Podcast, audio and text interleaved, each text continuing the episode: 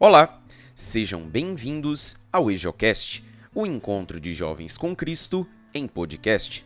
Hoje, dia 21 de fevereiro de 2020, iremos meditar o Evangelho de Nosso Senhor Jesus Cristo, escrito por São Marcos, capítulo 8, versículo 34, até o capítulo 9, versículo 1. Naquele tempo, chamou Jesus a multidão com seus discípulos e disse: Se alguém me quer seguir, renuncie a si mesmo, tome a sua cruz e me siga. Pois quem quiser salvar a sua vida, vai perdê-la. Mas quem perder a sua vida por causa de mim e do Evangelho, vai salvá-la. Com efeito, de que adianta o homem ganhar o mundo inteiro se perde a própria vida? E o que poderia o homem dar em troca da própria vida? Se alguém se envergonhar de mim e das minhas palavras diante dessa geração adúltera e pecadora, também o filho do homem se envergonhará dele quando vier na glória do seu Pai com os seus santos anjos. Disse-lhes Jesus: Em verdade vos digo, alguns dos que aqui estão não morrerão sem antes terem visto o reino de Deus chegar com poder. Palavra da salvação, glória a a vós, Senhor. Acerca da leitura de hoje, ouviremos uma breve reflexão feita pelo Padre Paulo, da paróquia Imaculado Coração de Maria, que fica em Taguatinga, no Distrito Federal. No Evangelho de hoje, encontramos o verdadeiro itinerário para aquele que deseja ser discípulo de Jesus. Jesus deixa bem claro e coloca uma condição: se alguém me quer seguir, a primeira coisa é a liberdade. Ninguém está obrigado a seguir Jesus. Mas uma vez que decide seguir, é necessário aceitar também as consequências. Se alguém me quer seguir, renuncie a si mesmo.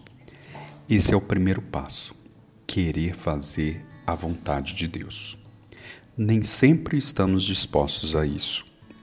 Renunciar à nossa própria vontade com certeza é uma mortificação, é morrer para si mesmo, é perder a sua vida. E por isso mesmo precisamos, como discípulos, estar dispostos a isso, reconhecendo que a vontade de Deus é sempre a melhor. É a melhor, mas não significa que sempre vai ser fácil. É a melhor, mas não significa que vai ser sempre alegria. É a melhor, mas não significa que será sempre uma coisa tranquila. Tem os seus momentos de dificuldade, tem os seus desafios, tem as suas provações. Mas com certeza é o caminho para a felicidade. Uma felicidade que talvez não diz respeito às coisas deste mundo e talvez não seja tão agradável ou não corresponda ao conceito de felicidade que nós carregamos conosco mas, com certeza, traz a felicidade. Após renunciar a si mesmo, é necessário também tomar a cruz, porque aquele que segue Jesus precisa estar disposto a carregar a cruz. Carregar a cruz pode ter como consequência também a dor e o sofrimento. Mas no final também precisamos reconhecer que a cruz é sinal do amor, é sinal de entrega, é sinal de doação, assim como Jesus fez. Então, dessa forma, é preciso entender que o discípulo é chamado a renunciar a si mesmo após uma decisão de seguir o Senhor. E nessa renúncia estará presente também a cruz.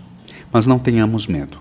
O Senhor que nos chama e o Senhor que deseja que o sigamos é aquele mesmo que carregou a cruz, morreu numa cruz, sofreu, mas ao final do terceiro dia ressuscitou.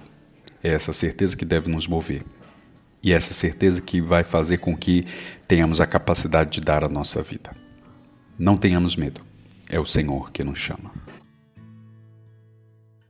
Que a palavra de Deus possa abençoar o nosso dia, iluminar os nossos pensamentos e fortalecer a nossa fé.